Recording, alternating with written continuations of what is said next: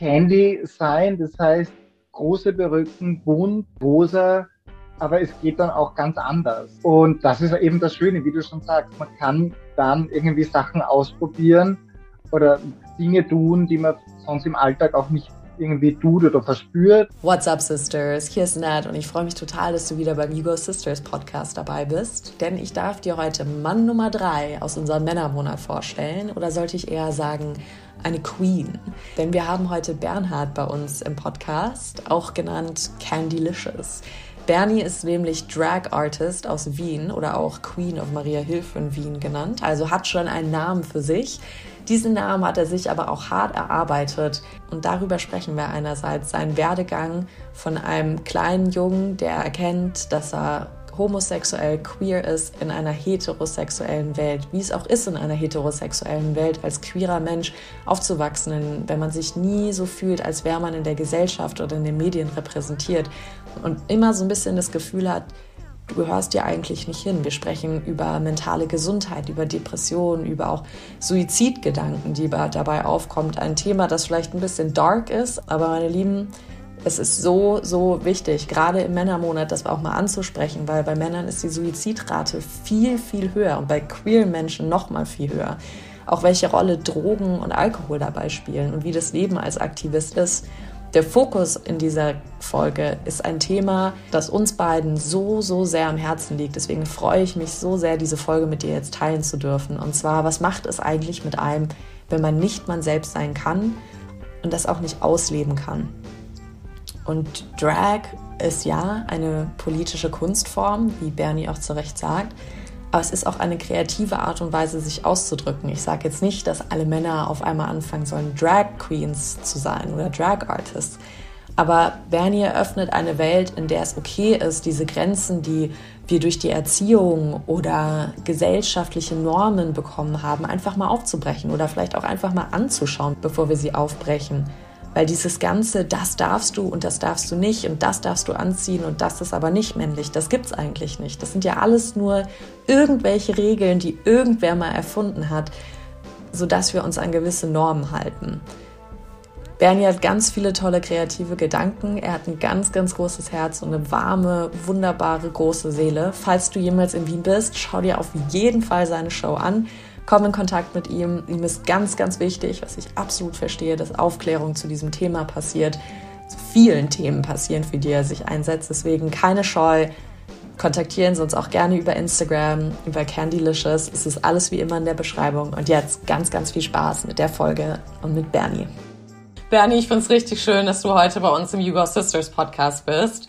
Ich habe dich ja über Instagram gefunden und war so begeistert, dass du gleich geschrieben hast und bereit warst, hier mit mir zu sprechen, obwohl wir uns überhaupt nicht kennen. Das ist für mich einfach immer wieder aufregend, mit Menschen zu sprechen, die man nicht kennt. Ähm, und dann auch noch über so tolle Themen heute. Also ich bin gespannt, wie diese Folge verläuft. ich auch. Und ja, ich meine, bevor wir anfangen, vielleicht kannst du ja mal ganz kurz ein bisschen was über dich erzählen, so dass unsere ZuhörerInnen dich kennenlernen können. Einfach, wer du bist, was du magst, ähm, was du machst, was dich begeistert, was dich beschäftigt und, und, und, und, und. Also alles. Alles. wir wollen alles wissen. Ähm, also vorweg, ich bin Bernie oder Candylicious, also ich bin ja auch eine Drag Queen und du hast mich ja auf meinem Drag-Profil angeschrieben. Ich habe kein Out-of-Drag-Profil auf Instagram. Mhm. Ähm, wohne in Wien, 30 Jahre, hübsch und jung. und ja, äh, komme ursprünglich aus der Steiermark, aus der Südweststeiermark, also aus Österreich und wohne eben in Wien derzeit eben, und nenne mich selber Queen of Maria Hilf ist ein Bezirk in Wien und das ist so der Bezirk, wo sich irgendwo die ganzen Bars sind und, und Kneipen für, für queere Menschen und ähm, ich bin da so quasi die amtierende Königin so quasi, also Sehr selbstbetitelt. Cool. Ja, ansonsten, ich bin Sexualpädagoge nebenbei, ähm, bin Aktivist im queeren Bereich, bin für die AIDS-Hilfe tätig, halt Vorträge über Drag und ja, bin einfach ein queerer Aktivist durch und durch und arbeite nebenbei im Projektmanagement und Bürokoordination und Drag ist eben so quasi einer meiner Nebensachen, die ich mache, neben ganz vielen anderen Sachen. immer wieder im Eventbereich tätig, wenn es Events gibt. In Wien gibt es die Ampelbärchen. Das ist, äh, also wir haben in Wien äh, bei den Fußgängerampeln, ähnlich wie in Berlin, so Pärchen, mhm. auch gleichgeschlechtlich. Und da gibt es eine Marke und da bin ich äh, auch so quasi die Queen of Sales. Also ja, ich habe mehrere Dinge, die bei mir einfach immer wieder gleichzeitig laufen, weil um, ähm, you only live once und mhm. ja. You need to make an impact. Alter, ja. was du alles machst, okay, das wusste ich nicht. Wie hast du die Zeit, das alles zu machen? Vor allem ist ja der Wahnsinn. Ja, also wir fragen das immer wieder die Leute und ich denke, und für mich ist es immer schön, weil ich ziehe mir überall Energie her. Mhm. Also ich mache nie etwas, was mir keine Energie gibt. Dann höre ich auf. Also ich bin so einer, es muss mir Spaß machen, wenn es mir keinen Spaß mehr macht, schaue ich es mir ganz kurz an und dann mhm. lasse ich es fallen. Also ich bin da relativ einfach und easy, weil ich mir denke, okay, ich will nicht irgendwas machen, was mir keinen Spaß macht. Also und dadurch und natürlich Freundinnen und auch Familie, aber natürlich hat man auch Höhen und Tiefen, also mhm. im Leben und es ist dann auch immer wie wichtig zu reflektieren und zu sagen, okay, jetzt geht es mir gerade nicht gut oder jetzt beschäftigt mich was und jetzt hole ich mir die Kraft vielleicht von einer Therapie oder mhm. whatever. Also ich finde, da muss man einfach relativ offen sein mit sich selber und mit der Gesellschaft. Voll schön. Ich kenne das selber von mir. Ich habe ja auch immer so 80.000 Projekte gleichzeitig und irgendwann knallt es bei mir dann auch durch, weil ich habe es noch nicht richtig geschafft, diese Balance da zu finden. Also ich denke halt immer so, es geht noch einer, es geht noch einer. Und dann gibt es so Momente, wo ich meinem Körper dann wie sage, okay, in drei Tagen kannst du schlafen. Der Körper nimmt sich aber natürlich, was er braucht, ne? Also. das stimmt, ja. Oh, herrlich. Nee, aber schön. Richtig geil. Wenn ihr jetzt zuhört gerade, schon merkt, also Bernie ist sehr aktiv, which I love. Deswegen habe ich dich aber auch ausgesucht, weil ich einfach dachte, ja, irgendwie, du hast so ein, nur über Instagram schon so ein Charisma, wo ich einfach dachte, da steckt einfach richtig viel drinne und deswegen ich bin sehr aufgeregt, dieses Gespräch jetzt heute zu haben mit dir. Und du wow. hast jetzt gerade ja. schon so ein bisschen angesprochen mit, mit so, ja, du brauchst ein Support-System und ich meine, wir haben ja heute gesagt, wir wollen mal ein bisschen darüber sprechen, wie findet man zu sich selber, wie kann man auch komplett sein Dasein embracen und voll leben. Und ich glaube, gerade in so einer Gesellschaft, in der wir leben, die ja komplett eigentlich auf Heterosexualität aus, ausgelegt ist, ne? Ähm, wo man dann schon teilweise als Frau aus der Reihe tanzt, aber natürlich als ein homosexueller Mensch nochmal ganz anders die Barrieren irgendwie bricht und vor allem als homosexueller Mann, weil Männlichkeit wird ja hauptsächlich wirklich ja. erstmal mit dem ja, Gender und aber auch der sexuellen Orientierung ähm, angesehen. Mhm. Wie ging es dir denn da? Also wie wie hast du denn gemerkt, okay, irgendwie bin ich anders, mich interessieren andere Dinge, ich benehme mich anders? War das sowas, was für dich ganz natürlich kam? Bei einem Freund von mir war das zum Beispiel so, der war so ab vier Jahren ganz klar, ich bin schwul und da kann mir keiner was. Eine andere war total so, Gott, nee, ich muss das verstecken und das ist es nicht. Wie ging es dir denn dabei? Ja, ich komme ja, wie gesagt, vom Land und so 3000 Einwohner Ortschaft. Mhm. Und es war dann so, dass ich, ich habe es schon gespürt, irgendwo mit zehn Jahren, glaube ich, dass mich prinzipiell Burschen so quasi mehr interessieren, aber mit denen, in dem Alter kann man es noch nicht zuordnen. Wir hatten weder irgendwie äh, Aufklärung oder sexuelle Bildung, weder in der Schule noch äh, von zu Hause. Das heißt, das war so fremd, dadurch, dass es keine Namen dafür gab, für mhm. mich irgendwie, war das am Anfang so, okay, was ist das jetzt? Oder, oder mhm. ja, es ist da, aber und bis zu dem Zeitpunkt, wo das dann aber sich gefestigt hat und ich auch gewusst habe, okay, es gibt einen Namen dafür, allerdings war damals der Name Schwuchtel. Mhm. Ähm, das heißt, äh, ich war die, die Schwuchtel am Land, gedanklich und, äh, und war da ganz lang gefangen. Mhm. Weil, also ich habe mich zwar mit 16 dann geoutet und, und habe mir dann auch den Namen, also zuerst bi und dann schwul und habe das dann auch zugelassen und war auch relativ offen damit, aber trotzdem war sehr lange, so quasi ist mir das nachgehangen bis vor circa fünf Jahren, dass ich wow. irgendwie keine gesunde Entwicklung hatte. Also mhm. dadurch, dass ich eben mich so zurückhalten musste, wo andere irgendwie Händchen halten, schon in der Schule. Wir kennen alle die, die Schulen, wo man irgendwie die ersten Freundinnen oder so hat mhm. und irgendwie sich dann irgendwo in einer Ecke irgendwie ein Küsschen gibt oder ein Händchen haltet. und, und das war, also damals, als ich 14 war, noch nicht so auch am Land. Also da mhm. kam erst auch so ein bisschen das Internet oder Richtung Internet-Chats. Also es gab welche, aber so wie jetzt mit den Dating-Apps oder so, das gab es ja auch noch nicht. Das heißt, ja, ja, klar. Man musste da schon schauen, irgendwie, okay, wo finde ich irgendwie auch Gleichgesinnte. Und ich kann mich erinnern, mhm. ich glaube mit 16 war ich dann zum ersten Mal in Graz, also die zweitgrößte Stadt in Österreich und die mhm. Hauptstadt von der Steiermark und war dann irgendwie obwohl es erst ab 18 war, in einem Club und auf einmal, oh mein Gott, da gibt es mehr als mich. Also das, ja. war, das war wirklich äh, ziemlich befreiend ähm, mhm. damals natürlich. Und ja, ich habe irgendwie immer weiter gekämpft, auch wenn ich damals, also gerade kurz nach dem Outing und bevor ich dann nach Wien, also ich bin mit 20 nach Wien und war davor in Graz und hatte dort schon sehr zu kämpfen, damit irgendwie so was will ich oder will ich überhaupt weitermachen. Also das mhm. war, also der Gedanke, so quasi aufzuhören, war schon da, weil es einfach wirklich belastend war. Mhm. Und auch zu Hause nicht wirklich geredet wurde. Meine Eltern haben es am Anfang auch noch nicht so gut verstanden. Mein Vater hat es gelassener aufgenommen als meine Mutter. Mhm. Meine Mutter war eher geschockt und sie haben es gut gemeint, aber komplett falsch gemacht. Also sie waren so, pass ja auf, wenn du sagst, weil du könntest mhm. Probleme haben. Mhm. Das heißt, das war wirklich die falsche Pädagogik, die meine Eltern angewandt haben, weil dadurch Klar. habe ich noch mehr Ängste gehabt, irgendwem das zu sagen, ob das dann beim Job ist oder wo sage ich es, wo sage ich es nicht. Mhm. Und sie hatten es einfach nicht besser gewusst. Mittlerweile, also wir haben alles ausgeredet. Ich liebe meine Familie, meine Eltern, die, die stehen Schön. total hinter mir. Mhm. Aber es war natürlich damals, ähm, habe ich mir die Kraft so quasi selber und mit Freundinnen genommen. Aber natürlich, Freunde können nur bis zu einem gewissen Punkt nachvollziehen und auch da sein in diesem mhm. Augenblick, gerade mhm. wenn man eben in der Pubertät ist und in der Entwicklung, wo auch in der sexuellen Entwicklung ganz, ganz viel passiert oder passieren sollte äh, oder müsste. Und wenn man da irgendwie Hemmungen hat oder auch das Schamgefühl hat, ja dann, dann ist es so, dass man das dann erst später hoffentlich erfährt, was das eigentlich bedeutet, wenn man selber glücklich ist mit seinem Körper. Voll. Und ja, das war eben relativ lang nicht so.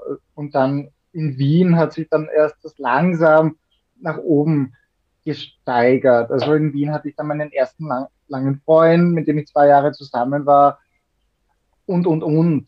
Aber im Endeffekt hat es erst bei mir so vor mittlerweile sechs Jahren angefangen, dass ich sage, okay, ich mache eine Therapie, eine Gesprächstherapie, ich kämpfe mit Depression und das war einfach für mich irgendwie, weil sonst hätte ich es auch nicht mehr geschafft. Und, mhm.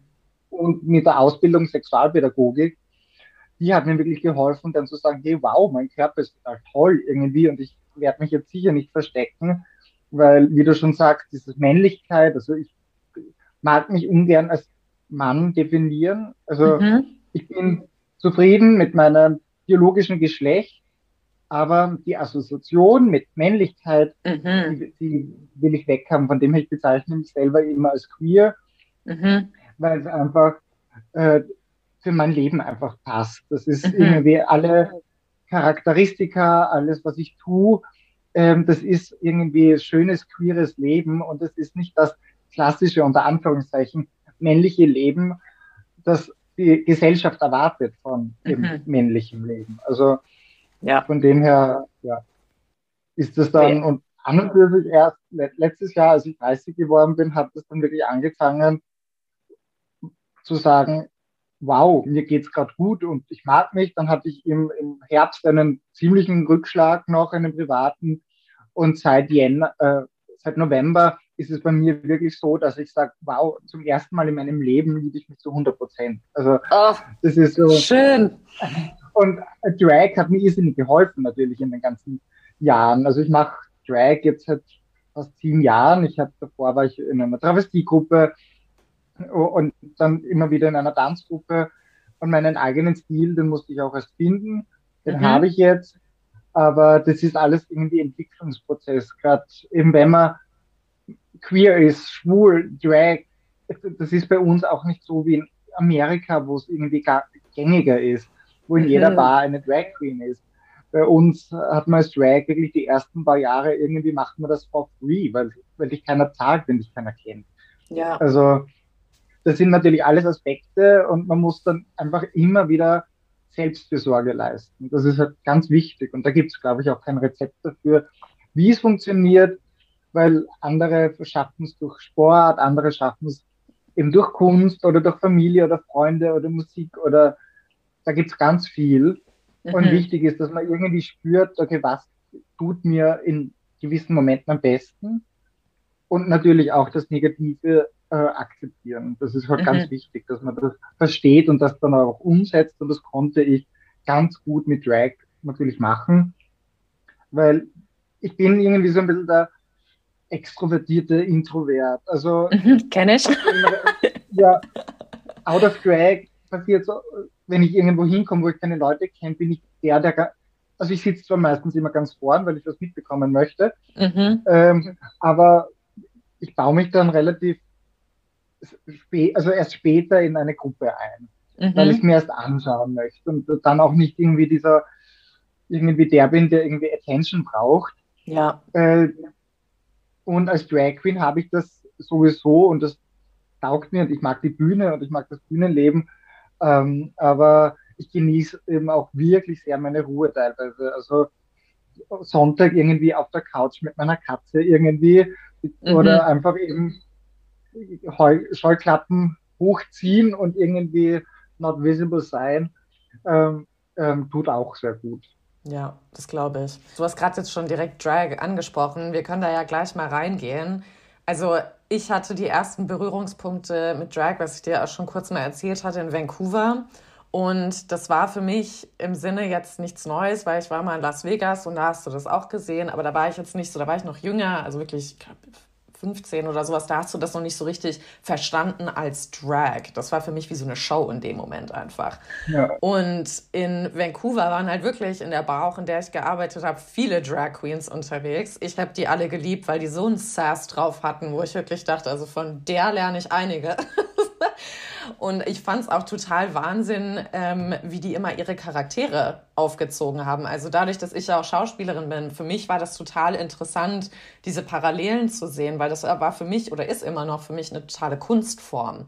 Deswegen, wenn du jetzt auch sagst, so ja, Drag musstest du am Anfang erstmal kostenlos machen, so ich kenne das. Ganz viele am Anfang war bei Schauspiel auch, kannst du es kostenlos ja. machen. Aber irgendwie, ich meine, wie geht's dir damit? Ich habe, ich habe, Schauspiel ist für mich Identität. Es ist nicht nur ein Job oder ein Hobby, sondern es ist wirklich, was mich ausmacht. Und ich kann mit Schauspiel, wenn ich so auf der Bühne stehe oder vor der Kamera bin oder wie auch immer, ich habe so das Gefühl, ich habe viel mehr Access zu wer ich eigentlich bin. Und das, ich glaube, das ist auch so ein bisschen so diese Abhängigkeit, die ich mit Schauspiel habe, weil ich so wie so eine Erlaubnis auf einmal verspüre, alle Gefühle auszuleben oder auch so Schattenseiten, sage ich jetzt mal in Anführungszeichen, die ich vielleicht als Frau so im Alltag nicht zeigen darf, auch wieder in Anführungszeichen, mhm. voll auszuleben. Also ich suche mir zum Beispiel ja. bei Schauspiel, wenn möglich, immer Leute mit hardcore-psychischen Störungen oder Krankheiten aus oder irgendwelchen Abhängigkeiten, weil ich das total interessant finde, in diese Abgründe eines Menschen einzutauchen in der Psyche oder halt auch welche, die total oder laut, groß, verrückt und so sind. Also das sind so Rollen, wo ich immer wieder sage, ich bin so gefestigt teilweise und schon fast wie so eine Wand im Alltag. Ich will dann einfach mal explodieren und es krachen lassen. Ich meine, bestes Beispiel ist der E-Drag, weil ich meine, äh, eine Drag Queen, die mit Jeans und einem einfärbigen T-Shirt herumläuft und irgendwie äh, flachen Schuhen sieht man selten. Also mhm. von dem her, man bricht da ja auch raus und, und bricht natürlich die Normen und die Gesellschaft äh, sehr, sehr gut. Also das ist ja ein ständiges Brechen von irgendwelchen mhm. ähm, Strängen. Und bei mir, ich meine, du hast wahrscheinlich bei meiner äh, Instagram-Seite gesehen und wenn die ZuhörerInnen auch bei mir sehen, also ich habe nicht nur einen Stil, das ist mir immer ganz wichtig gewesen, mhm. dass ich nicht nur ein Make-up habe oder irgendwie Langhaar, nur Langhaarperücken oder so. Bei mir kann es irgendwie total auf Candy sein, das heißt große Perücken, bunt, äh, rosa, aber es geht dann auch ganz anders. Ähm, mhm. Also, und das ist eben das Schöne, wie du schon sagst, man kann dann irgendwie Sachen ausprobieren oder Dinge tun, die man sonst im Alltag auch nicht irgendwie tut oder verspürt. Mhm. Oder als Drag ist es natürlich einfacher, irgendwie einmal irgendwie total auf Gothic zu tun. Ähm, wenn ich das irgendwie morgen machen würde, würde mich jeder fragen, was ist los? Ähm, mhm. Ich meine, mich fragen dann auch die Leute, wenn ich im Drag bin. Wenn, ich hatte letztes Jahr, ich glaube im November, einen Auftritt und da habe ich, also ich habe meine kompletten Haare abrasiert und mir einen Irokesen aufgeklebt. Mhm. Und das war dann so richtig punkig und alle so, oh mein Gott, also bist du Candy? äh, und das war so dieser Moment, wo ich irgendwie kurz bevor ich so quasi aus der Asche komplett gestiegen bin. Ja. Und es war für mich noch diese Befreiung, diese nicht die, die klassische Candy zu sein, die die Leute auch manchmal kennen, mhm. ähm, die da ist. Also die, die, die gehört zu mir, die ist ein, ein Teil von mir und das wird immer bleiben. Also die, weil sie Sachen schafft, die, die ich nicht schaffe. Also auf einer Bühne 20 Minuten äh, über Drag-Kunst zu reden, macht natürlich in Drag viel mehr Spaß, zum Beispiel. Ja. Also das da würde ich mir überlegen, ob ich das ähm, out of Drag machen würde. Also oder andere Sachen, irgendwie auf der Bühne lip sinken. Das würde ich irgendwie out of Drag nicht tun. Also mhm. das macht natürlich mehr in Drag ist es auch, sind Fehler auch ein bisschen, die, die verzeihen die Leute eher, natürlich. Und man hat einfach so ein bisschen ein Schutzschild auch. Mhm. Beispiel zum Beispiel vor drei Jahren habe ich angefangen in einem Lokal arbeiten, nebenbei in Drag in Wien, in der Republik of Pata Pata. Mhm. das Lokal. Sehr cool. Und wir, hat, wir haben dann im Sommer drauf, glaube ich, angefangen mit Karaoke. Mhm. Ähm, jeden Mittwoch Karaoke zu machen. Und dort habe ich als Drag Queen Karaoke gehostet. Und ich kann nicht singen. Ich, also ich würde gern singen können, aber ich kann es nicht. Ich mhm. bin in der Hauptschule vom Chor rausgeschmissen worden, weil die, die Lehrerin meinte, ich kann meine Stimme nicht halten. Das hat ziemliche Narben hinterlassen. Ja. Und dann in Drag war es mir aber egal, wenn ich da jetzt Karaoke singe. Und ich kann mich erinnern, der erste Moment, wo ich, da konnte ich nicht oder hatte ich keine Zeit und war out of drag dann dort und habe versucht, das auch zu moderieren. Mhm. Aber das Singen, das war so, oh mein Gott, na, geht nicht. Also das war wirklich, ich habe so viele Schnäpse gebraucht, damit ich irgendwie äh, das singen konnte, weil das war, ja. ich meine, mittlerweile geht. Weil man eben mit der Zeit diese Confidence einfach spürt und, und, und eh bekommt. Aber von, von Anfang an hatte ich das nicht. Also ich bewundere immer die Leute, die irgendwie etwas machen und vom, vom ersten Tag an irgendwie darin gut sind oder irgendwie so, äh, da bin ich und das tue ich jetzt. Aber jeder findet irgendwie so seine Schnelligkeit auch und sein Tempo. Und mhm. Aber ich finde es auch interessant, dass du gerade gemeint hast, du bräuchtest erstmal ein paar Schnäpse, weil ich hatte jetzt auch gerade in meinem Kopf, wenn ich mir viele Hetero-Freunde, also männliche Freunde anschaue, die sind teilweise so krass gefangen in, in diesem Job- und Leistungsgedanke, der ja wirklich an euch Männer viel krasser rangelegt wird von der Gesellschaft als an uns Frauen jetzt zum Beispiel. Mhm. Also es wendet sich natürlich jetzt alles nach und nach. Aber ich glaube immer noch, dass bei Frauen immer noch so ist, ja, du kannst da noch Kinder kriegen und du musst doch nicht arbeiten. Da ist mehr so ein Flow, so eine Flexibilität, da ist kein Druck. Ja. Und bei Männern ist dadurch, dass Frauen jetzt immer mehr sagen, ich will auch Karriere machen und ich will nicht zu Hause die Mutter am Herd sein oder so. Ähm, der Druck natürlich auch, wo ist mein Platz? Und ich merke immer wieder, dass ganz viele Freunde von mir zum Alkohol dann greifen, weil sie merken, dadurch locker zu werden und ja. dann für die wie so eine Art Schutzschild schon fast einfach so loszulassen. Und ich frage mich halt immer wieder, woran liegt das, dass es so vielen Menschen und insbesondere auch Männern fällt mir immer wieder auf, so schwer fällt, ja, einfach mal loszulassen und diese Seiten, die dann aufkommen, wenn du Alkohol trinkst und lustig bist und anfängst zu singen und zu tanzen und einfach zu genießen, sage ich jetzt mal, und sich zu spüren und zu bewegen und einfach, ich nenne es jetzt mal richtig platt, menschlich zu sein. So was, so what's the issue? Ich bin da immer so, weil ich bin so jemand. Boah. Ich glaube, das ist wirklich, wie du schon gesagt hast, die Gesellschaft.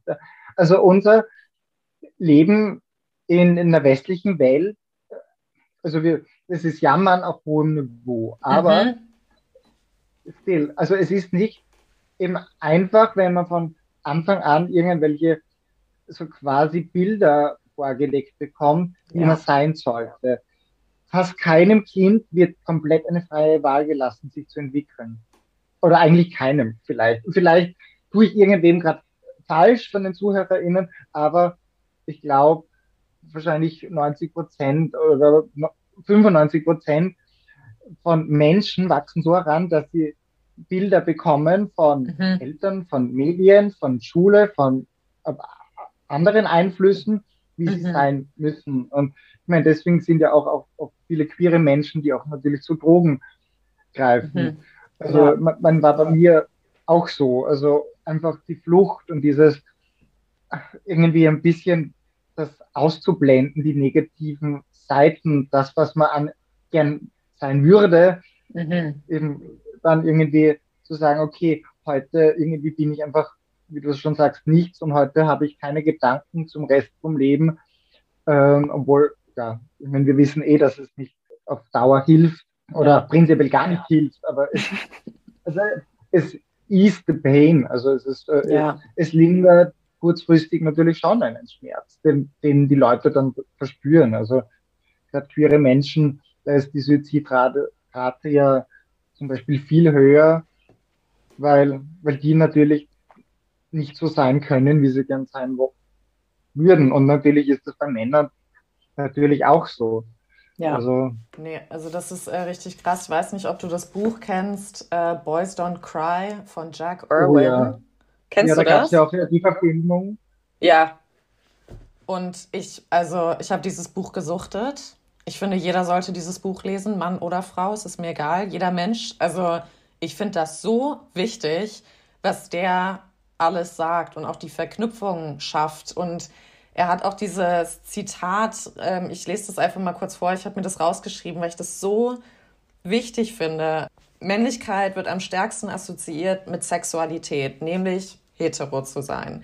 Homophobie ist real, weit verbreitet und hauptsächlich ein Problem heterosexueller Männer und ihrer Vorstellung von Männlichkeit, weil sie dann nämlich auch, auch Angst haben, in einer unteren sozialen Rangordnung auf einmal zu stehen, da hetero als das Gegenteil von schwul angesehen wird. So ziemlich jeder Aspekt von Körper und Psyche kann als Beweis für die Sexualität interpretiert werden, egal wie absurd es sich anhören mag.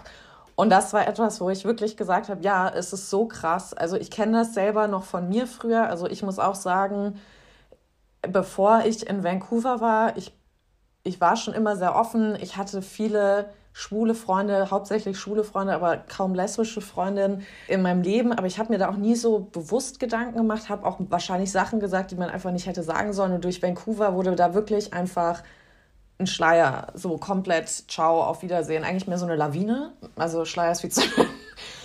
Weil in Vancouver war das, vielleicht hatte ich da auch einfach nur Glück, aber da war es einfach ganz normal, einfach du sein zu dürfen. Und da hat, gab es auch nie die Frage, was machst du? Die kam dann irgendwann mal so im Laufe des Gesprächs. Und das ist, ich weiß jetzt nicht, wie es in Österreich ist. In Deutschland ist es so die zweite Frage, die du eigentlich gestellt ja. kriegst, ja. Ähm, sondern die Frage war immer, wer bist du? Und das fand ich, ich war völlig überfordert. Ich so, äh, keine Ahnung, ähm, Nathalie, 30 Jahre alt, ähm, ich war so total, what am I gonna say? Und ich fand das total krass, weil für mich war das total ungewohnt, auch Männern zum Beispiel mit lackierten Nägeln zu sehen. Und in meinem Kopf war das voll assoziiert mit, ja, der muss dann schwul sein. Anstelle einfach, nee, dem gefällt das vielleicht einfach und so. Ja wie wir Frauen uns die ganze Zeit durch jegliche Klamottenform expressen, ist das einfach eine Way für diese Person sich zu auszudrücken. Und ich finde es ganz krass, wie wir ganz schnell in dieses Labeling immer reinkommen und auch immer wieder nach suchen, ist der schwul, ist der nicht schwul? Und ich denke mir einfach so, warum ist das so wichtig? Also und, und das ist durch Vancouver, ich bin da richtig empfindlich geworden jetzt hier in Deutschland. Also ich hau da auch richtig auf den Tisch, weil mich das so ankotzt, wenn diese Gespräche wieder losgehen. Und ich weiß teilweise auch gar nicht mehr, wie ich damit umgehen soll, weil wirklich so eine Aggression einfach hochkommt. Ja. Aber ich, also deswegen, ich stelle mir einfach immer wieder vor, und das kann man jetzt überhaupt nicht vergleichen, aber ich weiß noch, als ich gesagt habe, als ich Schauspielerin werden wollte und gesagt habe, das will ich werden, da habe ich schon krass viel Gegenwind bekommen. Aber wenn ich mir einfach so denke, du bekommst Gegenwind gegen deine eigene Person und Identität, also das muss mit dir ja mental so viel machen. Und du kriegst dann nicht nur diesen Gegenwind vielleicht von Familie und Freunden, sondern halt von der Gesellschaft. Und du, wie du schon gesagt hast, in Medien siehst du zum Beispiel ich meine, ich habe das jetzt mal so für Fun rausgesucht, diese furchtbare Auflistung von Sexiest Man Alive von People Magazine. Ich weiß nicht, ob du die kennst, ja. Mhm. Und da habe ich jetzt mal rausgezogen von 2021 bis 1985. Also erstmal sind nur fünf Männer von diesen 31 Männern POC und es ist kein homosexueller Mann dabei. Und das, ja, und es ist total krass. Also George Clooney ist zweimal drauf. Aber und äh, Johnny Depp. Und da habe ich so gedacht, ja, das ist, was du halt gezeigt bekommst. Und wie du halt schon gesagt hast, so als Kind kriegst du das dann auch vorgelebt. So, es gibt einfach auch in Werbung, vielleicht heutzutage für Tinder oder irgendeine Dating-App wird das jetzt mal thematisiert. Aber dass es im normalen Alltag da ist, so was das halt mit dir wirklich auch als Mensch macht, wenn du so das Gefühl hast, ich kann eigentlich gar nicht so sein oder das ausleben, was ich will. Was das, also ich hatte, wie gesagt, das ist eine ganz andere Form davon, es ist nicht vergleichbar, aber schon mit, als Schauspiel war ich mit zwei Eltern, die Anwälte sind, war ich halt so der Schwar das schwarze Entlein sehr lange, ne? Mhm. Und das hat mich schon so hart belastet. Und ich kann mir gar nicht vorstellen, wie das halt ist, wenn du dich die ganze Zeit verstecken musst vor dem oder rechtfertigen musst, wer du halt eigentlich bist oder sein möchtest. Deswegen, ich habe da immer ganz große, ja, so Hut ab, sage ich mal, das dann zu machen und dann auch noch in Drag reinzugehen. Ja, und es ist ja auch so, dass, also dadurch, dass ich ja auch Aktivist bin und für die Rechte nicht nur in Österreich, sondern auch äh, in Ungarn, also in Polen, ich bin einer, der prinzipiell auch immer das global sieht, äh, fragen mich die Leute, ja, was braucht ihr noch? Ihr habt eh schon die Ehe und äh, mhm. und, und, so, und, ich sage so, ja, und seit wann haben wir die? Wir haben die gerade mal seit zwei Jahren. Und mhm. seit drei Jahren gibt es queere Menschen, äh, was heißt queere Menschen, vielleicht schwule Menschen oder lesbische Frauen in, wie du schon sagst, Werbung in Medien, mhm. dass mal irgendwie Transmenschen, Interpersonen, POCs, ähm, People with Disabilities, dass das vorkommt einmal irgendwie so, dass auch in Kinderbüchern, also ich, ich plädiere ja dafür, dass man irgendwie Kinderbücher so divers wie möglich macht. Ja. Ich meine, es gibt gute Kinderbücher und ich schenke die auch immer zu Weihnachten meinen Schwestern, die haben beide drei Kinder, mhm. ähm, weil ich einfach sage, okay, wir müssen einfach da eben schon anfangen, weil es eben da wirklich um die Selbstfindung geht und die hat man nun mal wirklich ab zehn ganz stark, weil, weil da die Hormone ja. ganz viel mit einem machen. Und wenn man dann erst mit 20 irgendwie zu sich findet oder mit 30 oder und dann erst so, wow, was ist da jetzt passiert, dann, dann ist das, glaube ich, noch viel schwerer einzuordnen und irgendwie dann auch zu verkraften, weil man dann ganz viel aufarbeiten muss. Mhm. Und eben sich dann rechtfertigen muss, okay, ja, uns gibt's in der Werbung jetzt und äh, find dich damit ab, weil euch gibt's schon seit, weiß nicht, 100 Jahren in der Werbung. Also mhm. wenn da jetzt einmal ein Pärchen irgendwie bei uns sind es die Wiener Linien und da gibt es natürlich, Social Media ist ja natürlich das beste Beispiel, wenn, da die Hate-Kommentare dann losgehen, mhm. äh, da mag man gar nicht hinschauen eigentlich. Ja. Also, und ich meine, das ist natürlich Social Media und das, da muss man immer ein bisschen irgendwie sich selber schützen davor, vor Hassnetz. Aber ich trifft das dann da auch immer und dann, wie du sagst, da muss ich auch mal wirklich auf den Tisch schauen und lasse manchmal wirklich Kommentare ab, die, die ordentlich sind, weil ich einfach sage, nein, ich bleibe jetzt nicht leise, weil ja, ich, warum, gut so. warum soll ich schweigen? Also das, das ist ganz schlecht zu schweigen und das tun ganz viele und das haben ganz viele Leute gemacht und das haben vor 52 Jahren oder mittlerweile 53 Jahren äh, haben das die queeren Menschen in New York gemacht und die haben sich natürlich dann gewehrt. Also meine, was sind 53 Jahre? Mhm. Und, und das in Amerika ist das zu uns, die, ich glaube, die erste Parade in Wien war 1995, 94. Ähm, mhm. Also da, von dem her, ich meine, das ist, sind gerade mal 25 Jahre, wo es in, in die Richtung geht. Eben die Ehe für alle Deutschland, Österreich. Wir haben das erst seit zwei, drei Jahren. Ja. Also, ich meine, ich glaube, Spanien ist das Land irgendwie weltweit, das, das fast schon am längsten hat. Ich glaube, mittlerweile 15 Jahre oder so. Aber ansonsten, diese Rechte sind auch hart erkämpft. Also, das ist ja nicht so, dass die Politik sagt, na, wir geben jetzt einmal den benachteiligten Gruppen unter Anführungszeichen, obwohl wir, also wir werden von der Gesellschaft benachteiligt, ähm, aber diese Rechte werden uns ja nicht geschenkt. Ja. Die, die, die müssen wir ja erkämpfen, ob das eben Frauenrechte sind, Equal Pay oder, oder auch irgendwie Owning Your Body. Mhm. Also da ist ganz viel irgendwie, was erkämpft werden muss. Das ist nicht irgendwie so ein, könnt ihr bitte ähm, für uns das tun, sondern ja. das wird wirklich erkämpft. Und, und diesen Kampf, den muss man, oder diesen Kampfgeist, den natürlich, ich verlange es auch nicht von jeder Person, die irgendwie queer ist, weil es ist mhm. anstrengend, aber natürlich ist es auch schön. Also, ja. man hat, also vor allem, wenn ich sehe, dass mich Leute fragen und, und um Rat fragen und hey, kannst du mir helfen beim Coming Out oder hast du Tipps für mich, was ich tun kann? Das, das kommt dann immer wieder und da habe ich halt mittlerweile schon die Expertise und kann sagen, ja, ich habe gekämpft, ich habe mit mir gekämpft, ich habe mit der Gesellschaft gekämpft und für mich habe ich gewonnen. Also mhm. es ist noch nicht vorbei, aber ähm, prinzipiell habe ich irgendwie schon sehr viel so quasi für mich angeschoben, weil mir, mhm. genau, weil es in mir eben zu Hause von der Familie oder auch mein erster Job, wo ich meine Ausbildung gemacht habe, wo hinterm Rücken irgendwie gesprochen worden ist, ah, die Schwuchtel arbeitet bei euch in der Abteilung. Ähm, und das ist ja nach wie vor auch ein Schimpfwort in, in Schulen und so. Also solange das auch nicht weg ist, haben wir einfach wirklich noch einiges zu tun. Ja. Was würdest du da raten, was man da machen kann? Also ich sage halt immer, versucht euch zu informieren. Also zum Beispiel bei mir kam das ganz krass auf, als Black Lives Matter jetzt hier nochmal aufkam, ähm, dass ich mich wirklich hingesetzt habe und ich habe mal mein Bücherregal angeschaut und wirklich geschaut, was sind das für Bücher? Welche Autoren sind das? Sind die männlich? Sind die weiblich? Sind die weiß, schwarz? Aus China, Indonesien, Indien, schieß mich tot? Ähm, sind die straight, queer, alles fluid, ja, was auch immer?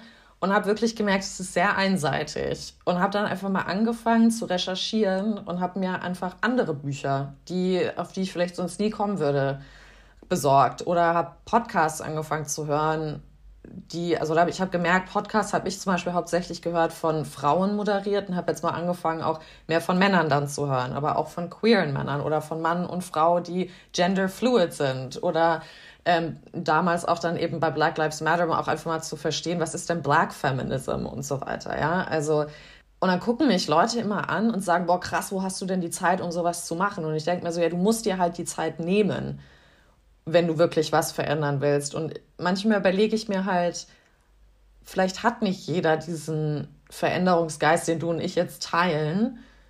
Aber ich denke mir dann, ich werde dann so frustriert, weil ich bin immer mal so, ja, aber wie kriegen wir die denn dann dazu, die Augen zu öffnen mhm. oder vielleicht das Herz auch eher zu öffnen? Ja. Und das ist für mich echt, wo ich sage, so, how? Also, weil es ist ja eigentlich nicht so schwer und ich denke mir immer so, weil ich, ich gucke dann immer so, zwischen den Linien ist es eine Angst. Eine Angst, aus der eigenen Komfortzone rauszukommen, die Angst, vielleicht was zu lesen oder zu hören oder zu sehen, wo dir halt gespiegelt wird, das kennst du vielleicht nicht, du bist nicht allwissend oder allmächtig und müsstest was an deinem Benehmen oder Verhalten ändern. Aber ich frage mich, wo dieser Perfektionismus-Gedanke an sich selber auch ein bisschen herkommt. Also, dass man da nicht die Demut hat zu sagen, hey, ich bin nicht allwissend und das sind auch Menschen und hier passiert eindeutig was außerhalb meiner Blase und ich will da helfen und Teil von sein oder zumindest verstehen lernen. Ja, oder eben zu, zumindest zusammenzuhalten, irgendwie, wenn es wichtig ist. Also Beispiel auch, es gibt ganz viele meiner Freundinnen, die auf die Parade gehen mhm. also auf dem Christopher Street Day. Aber ganz wenige von denen gehen auf eine Demonstration, wenn es darum geht, irgendwie vor die Pol polnische Botschaft zu gehen oder vor die ungarische Botschaft und denen sagen, nein, wir lassen da in Österreich auch nicht zu, dass ihr in euren Ländern irgendwie LGBT-freie Zonen macht oder mhm. äh, Gesetze verschärft. Da wären dann die Leute eben, wie du sagst, das wäre außerhalb ihrer Komfortzone oder dem, was sie kennen, da müssten sie sich einsetzen oder da müssten sie äh, es ist eben auch immer wieder bei mir dieser Gedanke, oh mein Gott, warum können sie nicht mehr machen, dann könnte ich mich endlich auch mehr zur Ruhe legen, mhm. was ich aber heuer auf alle Fälle mir selber als Ziel auch schon gesetzt habe, dass ich nicht mehr so viel mache, weil man muss, braucht auch immer wieder eben diese Regeneration also Voll. und Aufladungszeit. Wie, also wir sind ja keine Akkus, die das ganze Leben durchrennen. Ja, hoffentlich nicht. natürlich in so einem Fall irgendwie, wenn man eben diesen Drive hat, irgendwie natürlich fühlt sich so an, als müsste man das. Aber ich habe auf alle Fälle gemerkt, als ich so zu mir gefunden habe letztes Jahr, okay, das, was ich tue, ist eh schon wirklich gut und ich kann nur dann auch wieder 100% geben, wenn ich aufgeladen bin. Mhm. Also, und da, ich habe letztes Jahr, das war im 2021 aufgrund auch einer Beziehung, die leider irgendwie sehr mit Drogen involviert war. Und, und dann habe ich ganz viel nachgedacht über mich und Bücher gelesen und in, in, in mich gegangen und habe versucht zu schauen, okay, was fehlt mir oder was brauche ich, um wieder irgendwie die Energie zu haben, weil die mir ähm, mein Ex-Partner genommen hat. Und ich bin dann drauf gekommen, okay, ich habe einfach nicht mehr diese 100 Prozent, die ich gern geben würde, für, nicht mhm. nur für mich oder auch für, für meine Vereine oder so. Und dann lade ich mich einmal auf und, und tank, was mir gut tut und, und gehe dann wieder auch rein. Und ähm, dann kommen natürlich solche Anfragen wie von dir irgendwie über Instagram und das, das ist für mich dann wieder eine Aufladung der Batterien. Also mhm. Schön. Ich hätte jetzt auch gerade gefragt, wie, wie du dich wieder auflädst. Hast du da also ist das Sport? Ist das wirklich einfach nur Ruhe raus aus Social Media? Unterschiedlich. Seit letztem Jahr sehr viel auf die Familie. Also ich bin meine Therapeutin, die war oder ist systemische Therapeutin und die hat mich gefragt, was ich von meiner Familien-Background weiß. Mhm. Und ich wusste eigentlich nichts. Also ich habe mich auch nie damit beschäftigt, muss ich ehrlich Kenn ich? sagen. Ja. Mhm. Und ich habe letztes Jahr also noch nicht so lang, vor drei Monaten mit meinen Eltern wirklich gesprochen. Also ich, ich kannte wieder äh, irgendeinen Opa, weil ich habe, also mein Vater hatte nie einen Vater mhm. und äh, den Vater meiner Mutter kannte ich auch nie und wusste nicht, wie sie ausschauen oder sonst was. Ich habe nie nachgefragt und wow. ich habe im Dezember äh, ganz viel ähm, Fotos durchforstet, mir einen Stammbaum von beiden Seiten aufgeschrieben und ich weiß jetzt auch, woher ich komme. Und das ist dieser systemische Therapieansatz. Muss natürlich nicht jeder gleich zu einer Therapeutin gehen, natürlich, aber das hat mir so enorm geholfen. Also, das war ein Wahnsinn. Und das Buch Mama, ich bin schwul von äh, Riccardo Simonetti. Also, mm. der, der, wenn er zuhört, nein, ich habe ihm geschrieben, das Buch ist so toll. Ähm, meine Mutter, die, die liest das auch gerade und wir sehen so viele Ähnlichkeiten. Und das hat dann auch einmal so ein bisschen das Tüpfelchen gegeben irgendwie. Mhm. Und eben, wie lade ich mich sonst auch unterschiedlich? Es ist auf Tanzen, das geht derzeit nicht, weil wir irgendwie in Vereinen und Tanzen mhm. und Maske drin, alles mhm. leider nicht möglich.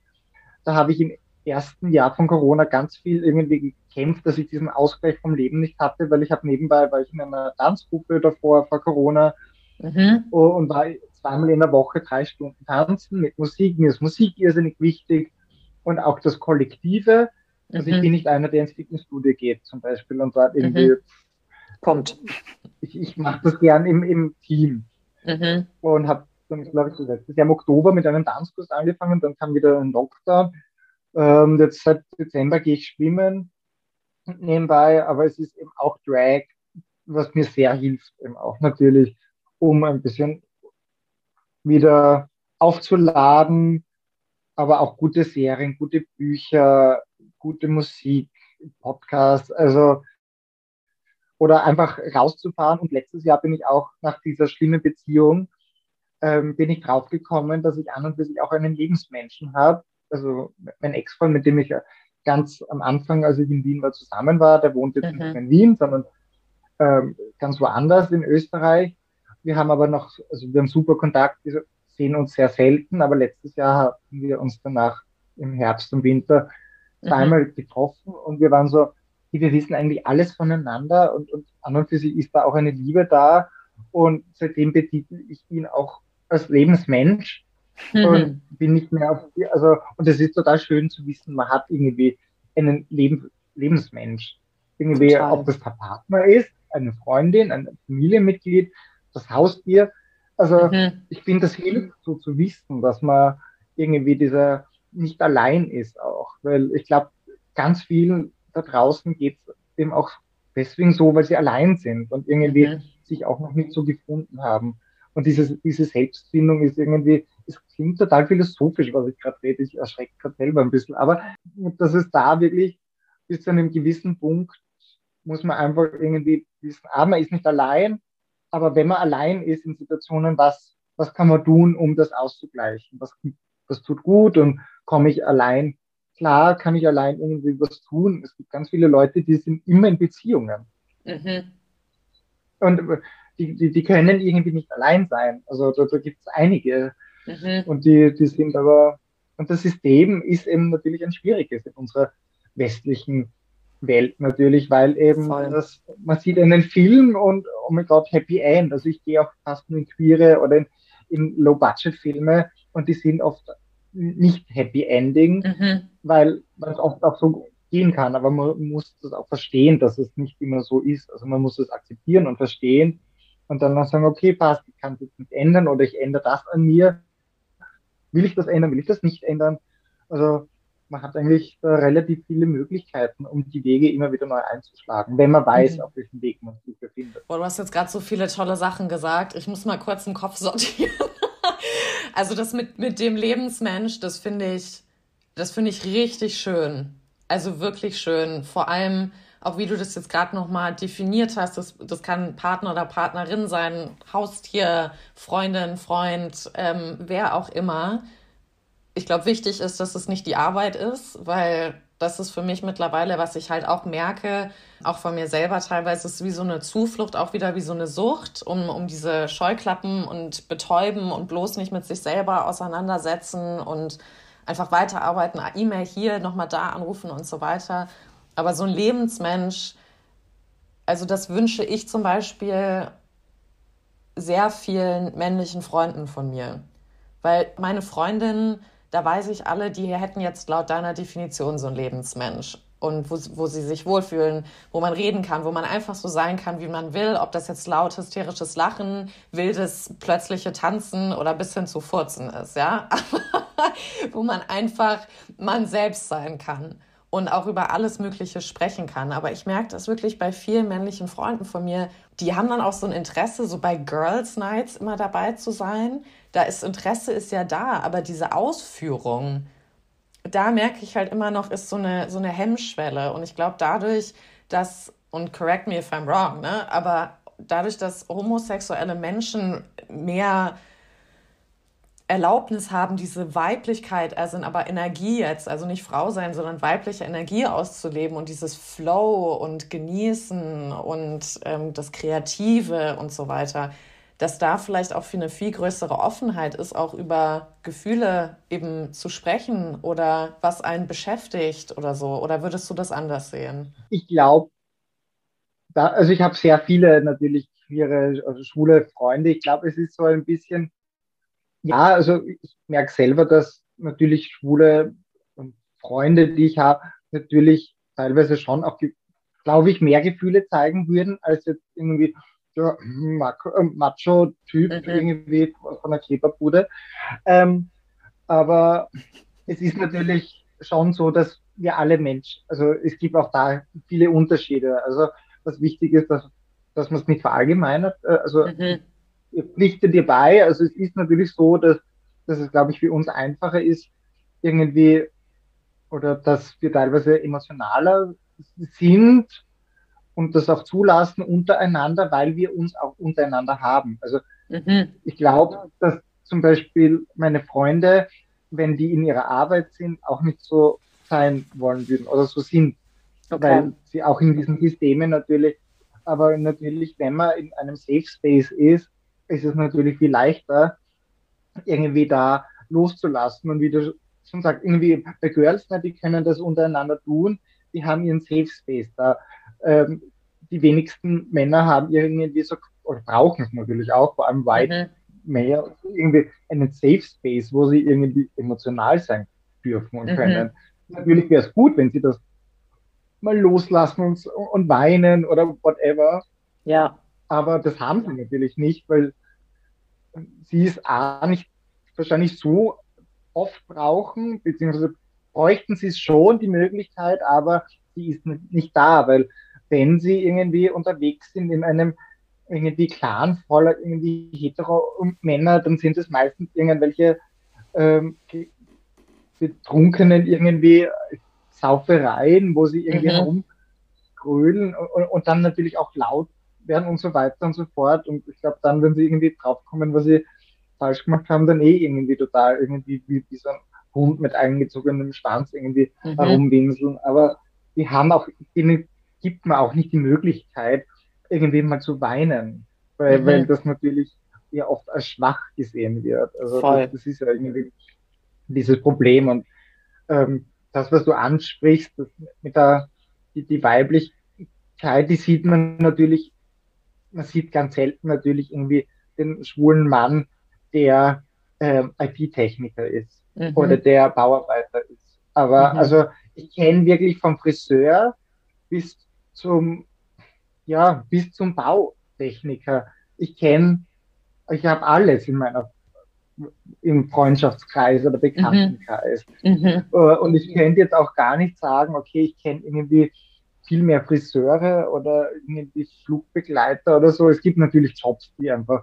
gängiger sind. Aber ja. ähm, es ist natürlich so und so. Also. Genau, da muss man sich halt immer wieder fragen, warum sind die gängiger, ne? Also, weil es halt erlaubt ist, in diesen Jobs mehr sich so auszuleben. Und ich glaube, das ist was Weil ganz natürlich in den Jobs auch Frauen natürlich eben mehr sind und mhm. die natürlich auch, also ich habe immer mehr Freundinnen gehabt und Frauen als Bezugspersonen. Also zwei meiner quasi besten Freundinnen, die sind auch weit schon über 70, oh. äh, aber die haben ähm, die, die sind auch so im Leben und mit denen kann ich so gut reden. Die, die sind auch total offen für alles und auch so. Also sind, haben mir Freundinnen immer mehr geholfen, weil sie einfach auch mehr verstehen und weil, glaube ich, Frauen ja auch Probleme haben von der Gesellschaft zwar meistens nicht diese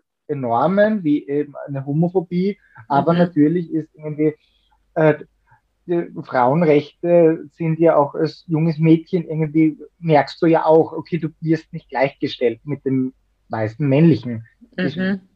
Das heißt, das fühlt man, glaube ich, einfach als äh, heranwachsender Voll. Mensch ganz stark und ich glaube, das ist das Nachvollziehen, dass man nicht diese klassische Gesellschaft ist, das ist natürlich dann einfacher, wenn sich eine Frau mit einem schwulen Mann zum Beispiel versteht, mhm. äh, weil sie das empfinden kann, was es bedeutet, ausgeschlossen zu sein. Ja. Ja, voll. Ich, ich kriege das auch immer wieder von Freunden mit, wenn, dieses, wenn ich dieses Thema mal wieder auf den Tisch bringe, was regelmäßig passiert dass es dann heißt, ja, wieso denn? Ich, ich habe doch schwule Freunde in meinem Freundeskreis. Und man merkt das aber auch dann total, dass die ganz anders dann mit denen sind. Also da werden die dann auch so quirlig, ganz aufgeweckt und schon fast, würde ich sogar behaupten, flirty. Und dann aber, wenn sie wieder mit, mit den Hetero-Freunden unterwegs sind, ganz andere Persönlichkeiten. Und dann denke ich mir so, also ich bin da halt auch sehr provokant, ne? Weil ich denke mir halt so, jetzt nett darüber reden, da kommst du mit mir nicht weit, ja. Sag dann immer so, ja, also da hast du jetzt wieder dein Entertainment gehabt und deine Stunde, wo du dich ausleben konntest und diese Seite von dir irgendwie okay war. Aber irgendwie ist es ja auch homophob dann, oder? Und das ist sowas, was ich so interessant finde. Und das habe ich zum Beispiel auch bei meinem Vater, war das so interessant. Der war auch so total also muss man wirklich sagen, ist vielleicht auch die Generation, der hat so eine Angst verspürt. ähm, vor mhm. Homosexualität. Und der war aber super weiblich. Also wirklich, irgendwann kam er an und hat einfach mal gesagt, hey, Nathalie, ähm, kann ich mal Wimperntusche von dir ausprobieren, weil deine Augen dadurch viel schöner aussehen. Und da war jetzt was schon älter. Ähm, so, die Wimpern wurden weniger und ich habe ihn auch so angeguckt und war so, aha, also das geht wieder, ja, aber, aber es ist interessant, was man sich da so für eigene Grenzen halt setzt und wann du dir auch als Mann dann die Erlaubnis gibst, im Prinzip dieses Verspielte, was ich wirklich den, den queeren Menschen zuschreiben würde, weil dieses innere Kind ein bisschen mehr ausleben lassen, dass man das eigentlich craved, aber es dann nicht den Alltag irgendwie richtig integriert ja. kriegt. Und ich merke auch echt, also ich will auf keinen Fall Coach werden, das packe ich nicht. So, ich glaube, da bin ich zu sensibel für. Irgendwann drehe ich einfach am Rattenbauch selber acht Therapeuten, ja. Aber ich merke immer, ich will Leute so aufrütteln, so ich will die an den Schultern oh, packen ja. und so, finde dein inneres Kind, so was will es gerade? Und dann sind die mal so, oh, ja. was laberst du, was für ein inneres Kind? So ich sitze hier, ich habe einen Job, ich bin 30 Jahre alt, ich muss Geld verdienen, irgendwann will ich eine Familie gründen, so da muss ja auch noch was, hier in München kannst du dir kein Haus leisten, also müssen wir woanders bauen. Und ich denke mir halt so, wo, was, was, was ist das für ein Druck? So spiel doch mal, guck, wo du bist in dieser Welt. So, es ist bunt. Und also, wie, weißt du, auch bei Drag, wie du schon gesagt hast, so, das ist einfach so eine andere Welt, wo du einfach loslassen kannst, ja, und einfach sein kannst. Und ich verstehe manchmal nicht, warum Leute so viel Schiss davor haben, einfach zu sein und dieses innere Kind mal wieder anzugucken. Aber wahrscheinlich, wie du sagst, wenn man es halt nicht gelernt hat. Und ich glaube, das ist ja auch das Problem, dass gerade diese Männer, speziell die, die immer funktionieren müssen, oder dann auch natürlich die Personen sind, die dann irgendwie ähm, irgendwie entweder total einen Fetisch haben und einen mhm. teilweise einen Fetisch, der wirklich ganz krass ist. Also äh, Fetisch ist gut und, und äh, viele Fetische sind wichtig, aber die war, sind dann wirklich so vom Anzug wirklich in die Peitsche. Mhm. Äh, ähm, und äh, also komplett konträr natürlich irgendwie. Voll. Also von dem einen dann ins andere und die sich dann natürlich irgendwie ähm, ihre, zum Beispiel ihre Sexualität, wie du schon sagst, ausleben mit, mit SexworkerInnen, was natürlich gut ist, weil, weil ohne solche Männer wird es auch mhm. den Job nicht geben von, von SexworkerInnen. Aber da sieht man, glaube ich, ganz oft eben genau das, was du angesprochen hast, dieses Kind, das ist sonst irgendwie nicht trauen, rauszukommen. Und das ist ja auch die Sexualität, die da nicht rauskommt. Mhm. Irgendwie. Also und die, die, die haben ja irgendwie, die wollen ja irgendwie was und bekommen es dann nicht, weil sie glauben, sie müssen ständig funktionieren und, mhm. und, ähm, und, korrekt sein und, und gut sein und, und, und, brav sein und, und ja nicht bunt, weil ich meine, man sieht es ja auch in der Mode für, mhm. für ich sage jetzt einmal für Männer, ich hasse es ja, dass Kleidung, also Stoff, gegendert ist. Das mhm, ist sowas von unnötig. Ich meine, wenn wir anschauen, dann irgendwie Frauen Hosen tragen durften äh, oder wie kurz und wie lang. Ähm, High Heels waren an und für sich damals für Männer gemacht. Genau. Also, die, aber wir befinden uns jetzt in einem äh, 0815 Geschäft und da gibt es mal eine Herrenabteilung und eine Damenabteilung. Mhm. Leider ist das so in den Kommerzgeschäften. Und wenn man da in die Herrenabteilung schaut, du siehst vielleicht ab und zu mal orange, rot, mhm. manchmal blassrosa, ja. irgendwie gedeckte Farben. Aber ich meine, und dann machst du einen Blick irgendwie zu den Kleidern, mhm. funkeln und glitzern und so. Also es wird da auch wieder die Gesellschaft pflanzt uns ein, dass der Mann prinzipiell als irgendwie das graue, strenge Wesen sein muss. Ja, und simpel. irgendwie ja. Frauen eher eher das Verspielte, blumig und, und so weiter, äh, die dürfen das. Mhm. Und dieses dürfen und nicht dürfen, das psychologisch da eingepflanzt wird, das ist natürlich äh, ganz, ganz schlimm und ganz schwer, weil eben viele das gar nicht checken, dass sie von der Gesellschaft so ge gelenkt werden in dieses mhm. System dieser irgendwie teilweise tristen Welt, irgendwie, die ja. Es war witzig, dass du das gerade aufbringst. Ich habe mir da noch nie Gedanken drüber gemacht, dass es eine Männer- und eine Damenabteilung gibt. Also krass, ja, okay. Siehst du, ich, also das finde ich immer so schön an Podcasts. Man lernt einfach mit, ne? Aber auch ähm, witzig, dass du es ansprichst, weil ich habe nämlich jetzt über äh, Weihnachten meinen Kleiderschrank ausgemistet und habe jetzt fast nur noch ähm, grau, dunkelblau, grün, schwarz, sonst was da drin hängen und habe wirklich fast das Heulen angefangen, weil ich so war, wo ist meine Identität hin? Und das war, weil ich so viele Klamotten halt noch hatte, von wo ich, keine Ahnung, 20 oder sowas war, also jetzt schon wieder zwölf Jahre her. Ich so, okay, die kannst du nicht mehr anziehen, so, da sind Löcher und es ist ausgewaschen, so, come on, woman, so, du bist jetzt 32, reiß dich mal zusammen. Da habe ich echt so gemerkt, so, ja, krass, mir fehlen die Farben und dieses so, to express. Und jetzt habe ich so das Gefühl, ich bin wie so eine Comicfigur und habe alles gleich im Kleiderschrank so hängen, ja. Interessant, dass du das gerade so sagst. So habe ich das noch gar nicht richtig gesehen. Was ich halt immer im Kopf habe, ist so, ja, Frauen haben halt viel mehr Möglichkeiten. Kleider, Röcke, kurze Hosen, also wirklich Hotpants, mittel, kurze, lange ja. Latzhosen, schieß mich ja. tot und alles. Und bei Männern ist halt T-Shirt, Langarm, Hemd und Hose, ne? Und ja. Wie war das denn für dich eigentlich, dass du überhaupt zu Drag gekommen bist? War das auch so was, wo du gesagt hast, hey, irgendwie, ich fühle mich in dieser Haut gar nicht wohl, die mir vorgeschrieben wird und will eigentlich darüber in das Glitzer und laut und farbenfrohe? Also gerade wenn du auch sagst Candylicious, alles soll bunt sein? Ähm, Im Prinzip ja, also ein bisschen abgespeckt. Bei mir war es so, ich war vor mittlerweile, ich glaube, acht Jahren ist es her oder ähm, neun Jahre, whatever, ähm, habe ich für die AIDS-Hilfe mhm. angefangen, Kondome zu verteilen auf Clubbings. Und ich habe von der AIDS-Hilfe ein T-Shirt bekommen, wo AIDS-Hilfe oben stand und ähm, nett und, und so, da stand ich halt mit 22 auf meinem Clubbing mhm. und habe jedem so brav ein Kondom in, in die Hand gereicht. Mhm. Und dann habe ich damals die ersten Drags gesehen äh, in Wien. Das waren eben Wiener Drag Queens wie äh, damals Tamara Mascara, die es eh noch gibt und damals Miss Candy, die nicht meine Drag-Mutter ist, aber die ganz viel in Wien gemacht hat. Mhm. Und ich habe mir irgendwie gedacht, okay, wenn ich da stehe mit dem T-Shirt, teilweise beachten mich die Leute gar nicht. Mhm. Also irgendwie bin ich der, wo die Leute irgendwie ein Kondom bekommen und beim Weggehen will man das eigentlich gar nicht. Also man nimmt es natürlich, aber man will eigentlich nicht so offensichtlich das nehmen. Ja. So, und dann habe ich mir habe ich angefangen, mehr ins Androgyne zu gehen und diese ähm, Einsätze für die AIDS-Hilfe, war ich dann irgendwie Skinny Jeans, ich habe mir irgendwie das Shirt irgendwie gecuttet und ausgeschnitten, ein bisschen crazy. Damals mein Make-up war irgendwie einfach Glitzer ins Gesicht und mhm. irgendwie die ersten High Heels gekauft. Äh, und das hat sich dann so aufgebaut, bis ich eine Person kennenlernen durfte, meine Drag-Mutter.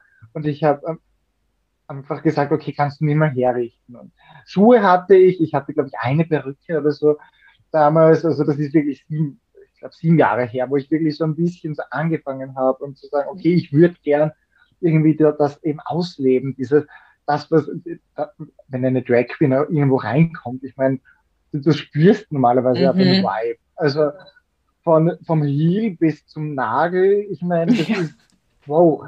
Ähm, also es geht mir ja selbst so teilweise, ja. wo ich mir denke, wow, geil. Mhm. Ähm, und dann so hat sich das dann irgendwie entwickelt und ich meine, meine ersten Selbstversuche mich zu schminken, ich meine, das war dann später, aber Candy Licious ist deswegen entstanden, weil als ich dann das gefunden habe und gesagt habe, okay, beim Weggehen oder bei, bei Kondom einsetzen, da mache ich es ein bisschen verrückter. Und meine Verrücktheit damals war, ich habe mir mit Hautkleber äh, so Streuselzucker ins Gesicht geklebt und, und irgendwie Lollis und, und das waren irgendwie so ganz komische Dinge. Ich frage mich nicht, warum ich das gedacht habe. Einfach mal ausprobieren. Einfach, ja. Genau, und das war irgendwie so und das war dann auch so ein bisschen mein Markenzeichen mhm. beim Weggehen. Ähm, und das hat sich dann so ein bisschen entwickelt und dann so, okay, du brauchst einen Namen und überlegt und, und keine Ahnung. Und dann saß ich in einem Lokal mit anderen Freunden und ich hatte eine Performance dort. Das war so halb Drag, halb Boy. Also es war so ein bisschen Drag Make-up und irgendwie Boy Clothes und irgendwie ausziehen und strippen. Also es war ganz ein weirder Abend. Mhm. Aber die Leute waren dann so, okay, ja, das ist mit irgendwie, äh, du, du bist immer so delicious und, und Candy Delicious und das war am Anfang dann Candy Delicious. Das mhm. war so am Anfang der Name. Und dann war ich bei einer Travestiegruppe dabei, äh, ein paar Jahre und meine Dragmutter hat mir damals immer wieder Sachen gezeigt und meine Dragmutter, die ist ganz schrill immer gewesen. Also die mhm. macht jetzt gar nichts mehr, aber die war auch immer komplett, also nicht Beauty Make-up, also es gibt ja die Queens, die Beauty Make-up sind und irgendwie lange Haare und so. Mhm. Und meine Drag-Mutter, die hat ein Outfit komplett aus Klo-Accessoires. Also Klo. Saugeil. Und ja, und das, das, war sie. Und die hat immer gesagt, wenn du du, also du es von dir aus und don't give a fuck. Und das, ich habe mir dann einfach selber viel beigebracht, selber auch Outfits irgendwie zu verändern, eben selber Make-up beigebracht. Und Candylicious ist dann entstanden, nachdem ich einfach gemerkt habe, okay, die Leute kennen mich teilweise als Drag und, und, und mhm. sprechen mich so an. Und das hat sich eben dann einfach in den letzten Jahren dann einfach wirklich gefestigt, so dass ich auch sagen kann, dass ich unterm Jahr auch nebenbei gute, einen guten Nebenjob habe mittlerweile, weil ich eben, ich mache die Moderationen oder Shows oder Postings oder sonst was und jetzt irgendwie, ich hatte erst heute wieder ein Gespräch, eine Hochzeit, ich meine, die will, dass ich sie durch Wien führe und ich habe ihr gesagt, ich gehe nicht eine Stunde in High Heels durch die Innenstadt. Ja. Sorry, aber ich meine, ja. willst du Drag als Fun-Faktor oder willst du, dass mir die Füße wehtun? Ja. Also, äh, äh, ich meine, das ist derzeit, glaube ich, so ein bisschen so, ähm, teilweise denken die Leute gar nicht nach, was es eigentlich auch für ein Aufwand ist, beziehungsweise erwarten viele oder glauben, ja, jetzt wo Drag so präsent ist, dass sie überall das einbauen und verstehen eigentlich gar nicht, was dahinter ist. Natürlich mhm. ist es Kunst, aber es ist für mich ist es politische Kunst. Also mhm. so wie auch Songs politisch sein können oder oder Bilder oder Bücher. Also das ist ja alles Kunst.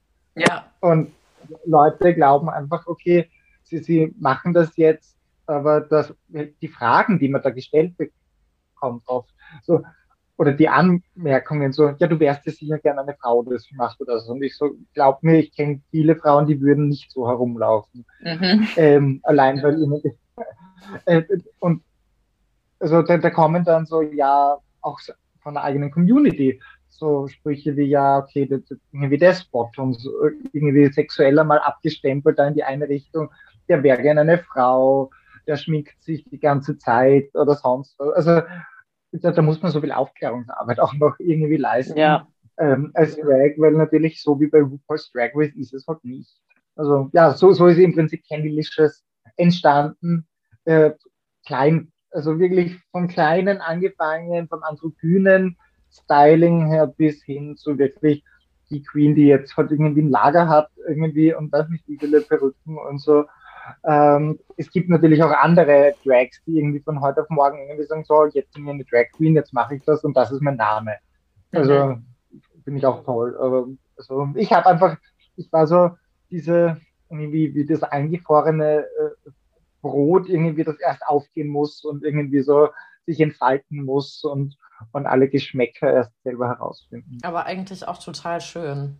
Also klar, wahrscheinlich super anstrengend, psychisch belastend und ach du Scheiße. Aber andererseits, also ich denke mir manchmal so, um dich zu verändern, also ich war auch lange in Therapie, viele Coaching-Sessions hinter mir, Schauspielausbildung war eine reine Trauma-Rollercoaster, ja. Aber du musst halt wirklich durch die Scheiße einmal richtig durch um, um halt auch wirklich diese Veränderung zu machen. Also deswegen sagt man ja auch immer so, der Phönix verbrennt und kommt dann neu aus dieser Asche raus. Und ich glaube, ja. solange du dich nicht verbrennen lässt, ja, und den Glauben hast, du kommst da als Anführungszeichen besserer Mensch raus, dann, dann wird's auch nichts. Weil wenn du die ganze Zeit dran festhältst an dem Alten und, und dann deine alten Glaubenssätze und äh, Habits, dann kannst du dich ja überhaupt nicht entwickeln oder auch gucken, wie weit kannst du gehen. Und ich glaube, das ist auch so was, was mir persönlich manchmal auch so Angst macht. Wie weit kann ich gehen? Also, was passiert dann? Und also bei mir ist zum Beispiel nie die Angst, ähm, zu failen da. Bei mir ist die Angst vom Erfolg da, weil ich einfach weiß, ich habe so viel Power in mir drinne und Energie und wenn ich will, so, da habe ich, ich habe Respekt da, so schon fast wie vor mir selber. Und ich glaube, wenn man so nach und nach anfängt, an sich zu arbeiten und merkt, so, okay, das funktioniert und das hat jetzt auch wieder funktioniert und das hat vielleicht nicht so funktioniert, wie ich dachte, aber ich bin trotzdem irgendwie auf dem Weg, wo ich hin wollte, das einfach mal zuzulassen.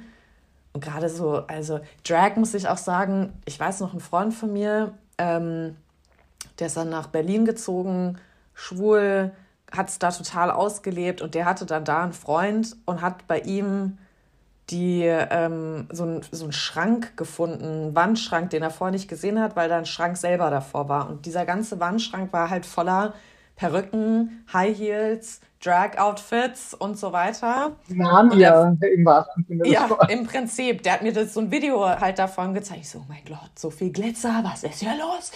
Und er war aber fix und fertig. Und das ist jetzt schon so zehn Jahre oder sowas her. Und ich finde es also ich würde sagen, aber ist jetzt auch wieder total ne, äh, subjektiv hier, dass Drag langsam mehr akzeptiert wird? Oder würdest du sagen, nee, es ist noch, also man muss da noch kämpfen? Weil, also jetzt, wenn ich jetzt mit, mit meinen schwulen Freunden rede, sagen die so, ja, also wenn mein Kumpel, äh, mein Kumpel, mein Freund Drag macht, finde ich geil. Manchmal gehe ich dann dahin, ich finde die Leute richtig cool, Express. Und damals war es so, oh Gott, wie du halt gerade gesagt hast, so, der will eine Frau sein das war's. Also finde ich interessant. Ich fühle schon immer wieder noch, dass gerade schwule Männer irgendwie da schon, also Drag-Shows toll, aber mit einer Drag zusammen sein. Äh. Also, mhm. aber ich glaube, bei mir ist es natürlich auch immer wieder die, die, der Fall, eben dadurch, dass ich so viel tue, ganz viele kommen einfach nicht mit, mit, mit diesem, also eine Drag Queen muss man halt auch wirklich aushalten. Also irgendwie, die, die ist natürlich dann, wenn sie im, also bei mir ist es so, wenn ich dann wirklich irgendwie, ah, sobald ich anfange mit meinem ersten Pinselstrich, äh, dann, dann brauche ich entweder meine Ruhe oder, also, da, da, da schalte ich ab. Mhm. Und wenn ich dann fertig bin und mein Freund, also mein Ex-Freund, war damals immer wieder dabei und der hat mir geholfen, Sachen zu tragen und so weiter. Mhm. Und ich war dann schon ziemlich bossy. also, so, so, wenn du schon irgendwie wenn mein Freund bist und mitgehst und meine Tasche haltest, dann, dann ordentlich. Also, äh, und ähm, natürlich, also ich glaube, Berlin ist da viel offener, aber Berlin ist sowieso immer zehn Jahre vor Wien. Also mhm. egal bei welchem Thema. Das ist 10 bis 15 Jahre sogar. Mhm. Also ich glaube, dass es in Berlin auf, auf alle Fälle anders ist. Und ja, Drag wird natürlich, ist präsenter, vor allem bei jungen Menschen. Also bei Leuten so 30 bis 50 ist es so noch, okay, was ist Drag? Ist das nicht trans? Ist das nicht Travestie? Also auch innerhalb der, der, der schwulen Männer. Ja. Junge Leute haben aufgrund von Social Media, glaube ich, irgendwie viel mehr dieses eben Genderfluid, Drag sein, Drag spüren. Natürlich, ich meine, es gibt fast kein Land mehr irgendwie, die irgendwie ein Drag Race haben. Mhm. Ähm, also da gibt es natürlich sehr viel Präsenz. Ähm, auch in, in Österreich gibt es seit, ich glaube, seit zwei Jahren oder drei Jahren fast wirklich in jeder Stadt irgendwie ein paar Queens, die mhm. ihre Hauptstadt vom Bundesland vertreten. Also sehr cool. Ich kann mich erinnern, vor zehn Jahren gab es das nicht. Da gab es in Wien welche, in Graz welche und das war's. Also, und die, die aus den anderen Bundesländern waren, die sind nach Wien gekommen. Also, und jetzt ist es so, es gibt wirklich in jeder kleineren Stadt gibt's welche, die dort wirklich Präsenz zeigen mhm. und dort viel machen. Also mhm. an all meine äh, Drag Sisters da draußen in Österreich irgendwie, I love it, äh, weil genau so muss es auch sein nur in den Großstädten das zu zeigen, ist natürlich auf die Dauer nicht vorteilhaft. Man muss eben auch aufs Land gehen damit und, und eben aber auch aufklären. Also ich finde ich kritisiere schon so ein bisschen, wenn Drags nur auf der Bühne ihr Lipsync machen. Mhm. Also es ist natürlich ihre Kunst und, und jeder soll tun, ähm, was er möchte, aber ich finde, dass Drag einfach mehr machen könnte. Also mhm. das, was Marsha B. Johnson gemacht hat, was Divine gemacht hat, was RuPaul am Anfang gemacht hat, also die, die haben ja doch sehr viel auch Aufklärung ge gegeben und gemacht mhm. und irgendwie ein bisschen politisch Widerstand gezeigt mhm. äh, und sich nicht nur irgendwie auf einer Bühne fallen lassen und ja, jetzt bin ich da und so schön. und so toll und so großartig und ich verdiene mhm. jetzt mit Drag mein Geld. Läuft halt nicht so, aber ich glaube, wenn man Drag Race auch anschaut, ähm, ich habe mich ganz lange gewehrt, Drag Race zu sehen, weil ich diesen mhm. Kommerz nicht so mag und diese auch Casting-Shows, wo mhm. irgendwie Kunst bewertet wird und dann fliegt wer raus und das, das mochte ich nie. Ich habe dann im ersten Lockdown angefangen zu scha schauen und ich bin jetzt aktuell und wenn man da wirklich immer zwischen den Zeilen liest, wie, wie es den Queens ging und was sie eigentlich ihre, was ihre Message ist, da geht es ja ganz vielen gleich.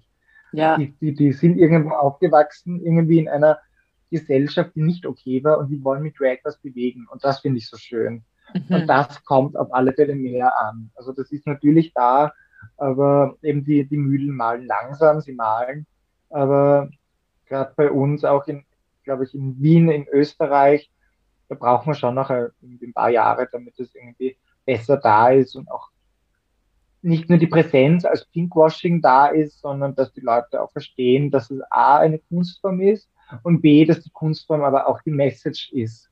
Das, also wenn eine Firma eine Drag Queen nur bucht, um am Tisch zu sitzen und die Leute checken nicht immer, dass es eine Drag Queen ist bei der mhm. Werbung, für was? Ja. Also nur damit sie sagen können, sie haben eine Drag Queen irgendwie verwendet, irgendwie mhm. im Werbespot, das bringt sie jedem auch nichts. Das ist ja. das beste Beispiel heute mein Arm, die gemeint hat, ja, ich, ob ich irgendwie ihre Hochzeitsgäste durch Wien führe, äh, in der Innenstadt, wo ich sage, wo ich ihr gesagt habe, okay, wenn du das machen willst, dann wirst du wahrscheinlich ganz viele Touristen irgendwie um mich haben, die mich ja. dann fotografieren wollen. Und ja, ich will bunt und schrill, habe ich gesagt, ja, dann, dann, dann machen wir das bei dir irgendwie im Saal, wo alle was davon haben und nicht, wo ich irgendwie eine Stunde herumlaufe, soll ich mhm. dann Wien erklären oder soll ich Drag sein? Also ja. entweder du, du, nimmst den Reiseführer oder du nimmst irgendwie die Drag Queen. Also, ja. also da, da, da glauben einfach irgendwie viele, okay, sie können die irgendwo hinstellen irgendwie und dann sagen, okay, tu mal und mach mal. Und, mhm. Aber dass man sich vielleicht zwei Stunden vorher herrichtet und danach dreiviertel Stunde abschminkt und vielleicht dann die Perücke zerzaust, weil der Wind ist. Äh, oder mhm. Keine Ahnung, dann liegt so wie heute Schnee auf der Straße und dann musst du deine Schuhe putzen. Und also ich glaube, mein Drag-Zimmer oder mein Lager hat viel mehr Wert als meine Wohnung out of drag. Also ja, von dem Machen. Aber genau das, was du ansprichst, ist sowas, wo ich ganz empfindlich mit Drag reagiere, wenn Leute das halt nur als Entertainment ansehen und halt auch sagen so, hey, sie wollen dich jetzt einfach dahinstellen und ähm, du sollst jetzt mal durch Wien führen. Ich, deswegen sage ich auch, Drag für mich ist eine Kunstform und Kunst für mich ist immer irgendwie politisch. Und ich habe auch schon überlegt, mal mit ein paar Freunden hier äh, in München zu einer Drag-Show zu gehen. Erstmal war es hardcore schwierig, eine zu finden. da war ich echt so interesting. Und dann habe ich aber so richtig gemerkt, dass ich voll Schiss gekriegt habe und gar nicht, weil was die dann machen, sondern was ich dann mache.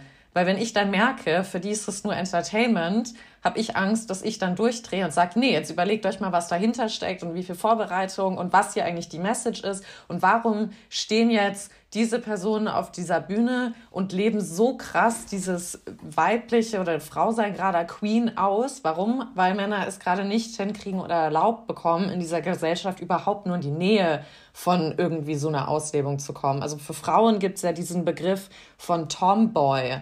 Also wenn du so ein bisschen äh, männlichere Züge hast, wie ja auch zum Beispiel hier, wie heißt sie nochmal, diese Schauspielerin von Juno, die ja jetzt auch keine Frau mehr ist, sondern ein Mann, die wurde immer als Tomboy bezeichnet. Aber das gibt es ja gar nicht für Männer. Und weil du darfst ja wir als Mann fast gar nicht diese weiblichen Züge, was wir ja schon gesagt haben, annehmen, weil du dann gleich als aus der Norm giltst. Ne?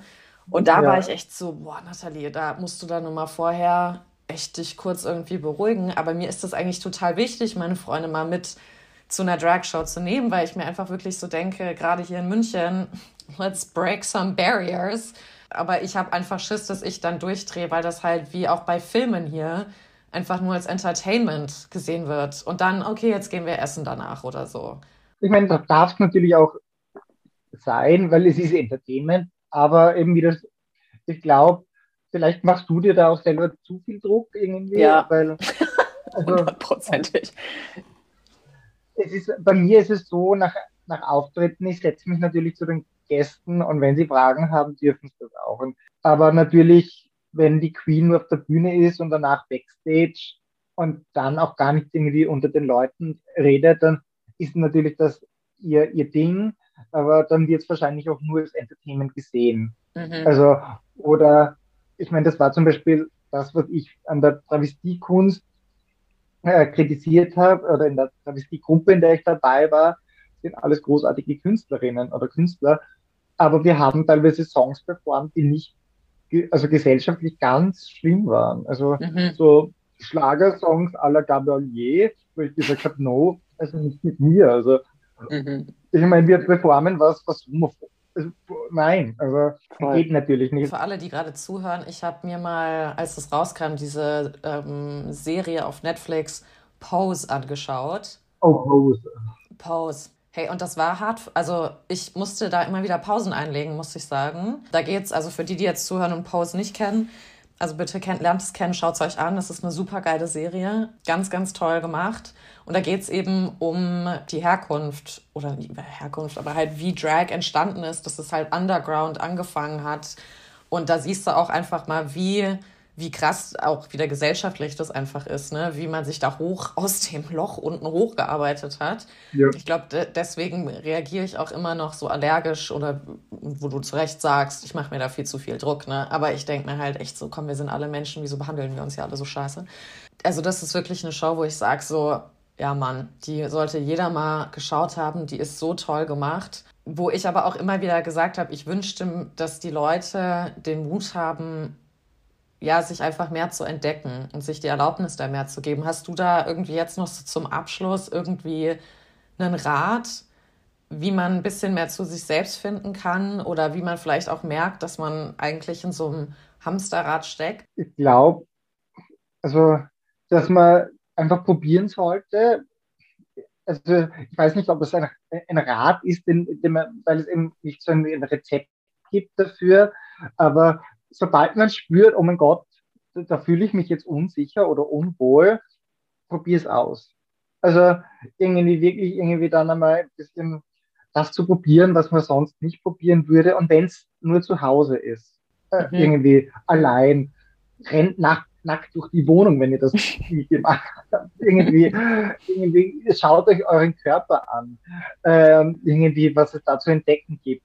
Ähm, hört Musik, die ihr sonst nicht hören würdet. Oder also es gibt, glaube ich, nur so kommt man irgendwie drauf, wer man, wer man ist. Und wenn, wenn man keine Ahnung hat oder wenn man auch Hilfe braucht, einfach auch Hilfe fragen.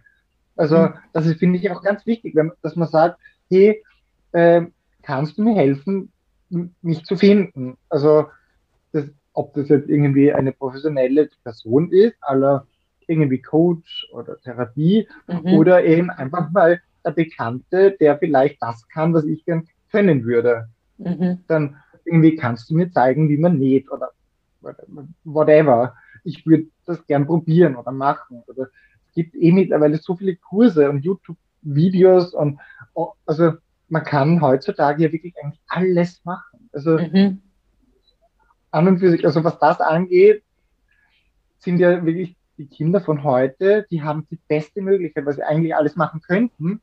Mhm. Aber jetzt der Bogen wieder zu, zum Anfang, ihnen wird es aber anders vorgelebt, weil dieses alles machen können, das ist, glaube ich, noch nicht so drinnen mhm. in den Köpfen, dass man sie eben selber probieren lässt und, und ausprobieren. So, ja, trag als Kind Kleider und du kommst schon drauf, ob du das magst oder nicht. Ja. Ähm, also oder irgendwie Wert, äh, irgendwie Grafiker oder irgendwie Marketing, äh, Creative Director. Ich meine, das gab es ja alles, oder? Keine Ahnung, 20 Jahre. Mhm. Also von dem her, es gibt ja wirklich ganz viele Jobs oder Möglichkeiten und Hobbys. Also man kann ja alles zum Hobby machen mittlerweile. Ob das irgendwie Voll. Perücken sammeln ist oder irgendwie von jeder Marke einen Lippenstift haben, irgendwie. Äh, also man kann wirklich alles machen. Man hat den Zugang zum Internet, der natürlich auch gefährlich sein könnte, aber im Endeffekt gibt es die Möglichkeit, um sich selber zu finden, ganz easy. Aber es kann natürlich auch überwältigend sein. Voll. Und ich glaube, auch gerade für die ähm, Heteromänner vielleicht, die gerade zuhören. Also ich habe das mal bei einem Ex-Freund gehabt, der hat so eine so ein Problem mit Lippenstift gehabt, dass ich ihm einfach irgendwann mal einen Lippenstift gekauft habe und gesagt habe, tu den jetzt drauf. Mhm. Und also das hat wirklich drei Stunden gedauert. Das war, also da war ich auch wirklich so, was passiert gerade mit dir? So drei Stunden wegen einem Lippenstift, ja. Aber dass man vielleicht auch einfach mal so ein bisschen hinterfragt, warum ziehe ich gerade hier so eine krasse Resistance oder Grenze, ne? Und es dann einfach trotzdem mal zu machen und zu gucken, was hochkommt. Also dieses Zulassen auch einfach, ja, ne? Ja. Und ähm, es muss ja nicht der Lippenstift sein. Es kann ja auch schon alleine die meisten Männer, die ich kenne, die sagen halt, nee, ich tanze nicht. Ich kann das nicht. Wo ich mir auch immer so denke, ja, du musst jetzt nicht Channing Tatum sein und die Hardcore-Hip-Hop-Moves hier rausballern, ja. Aber so spür dich doch einfach, so sei im Flow, gönn dir ja. so, ne? Und ähm, die Hüfte. Ja, shake it. Ai, ai, ai.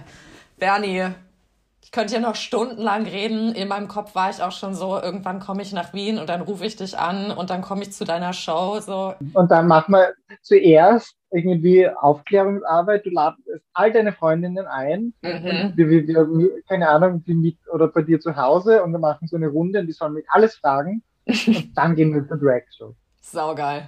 Ähm, bei uns ist immer so, am Ende einer Podcast-Folge darf der oder die Gast sagt man das so? Keine Ahnung. Also darf der Gast ähm, immer noch so ein Shoutout raushauen an alle ZuhörerInnen. Hast du da noch irgendwas? Es kann ein Wort sein, es kann auch ein Buch oder ein Film sein, es kann aber auch was tief, ein Wunsch aus dem Inneren sein. Ist, ich werde so oft bei Interviews gefragt zum Schluss und im Endeffekt wirklich, ähm, A, sei du selbst, lass die anderen, genieß das Leben und sei bunt und sei nicht irgendwie rassistisch oder homophob, weil du machst andere Menschen damit kaputt. Also be nice, be queer or not queer. um, but be yourself, be human. Be human. Ein schönes Abschlusswort. Bernie, ich bin ganz warm, ich schwitze. Das ist immer ein gutes Zeichen bei mir. ich bin sehr, sehr bewegt durch unser Gespräch und musste mich teilweise wirklich zurücknehmen. Also ich muss dran arbeiten, mir nicht so viel Druck zu machen, aber ich würde einfach so gerne, dass, ja, dass einfach Homophobie, dass es das einfach nicht mehr gibt. Jederzeit wieder. Also ja. danke dir fürs äh, mich anfragen und dass du mich so quasi in dein Wohnzimmer, ist das Wohnzimmer? ja, es ist das Wohnzimmer. Ja, lass uns durfte.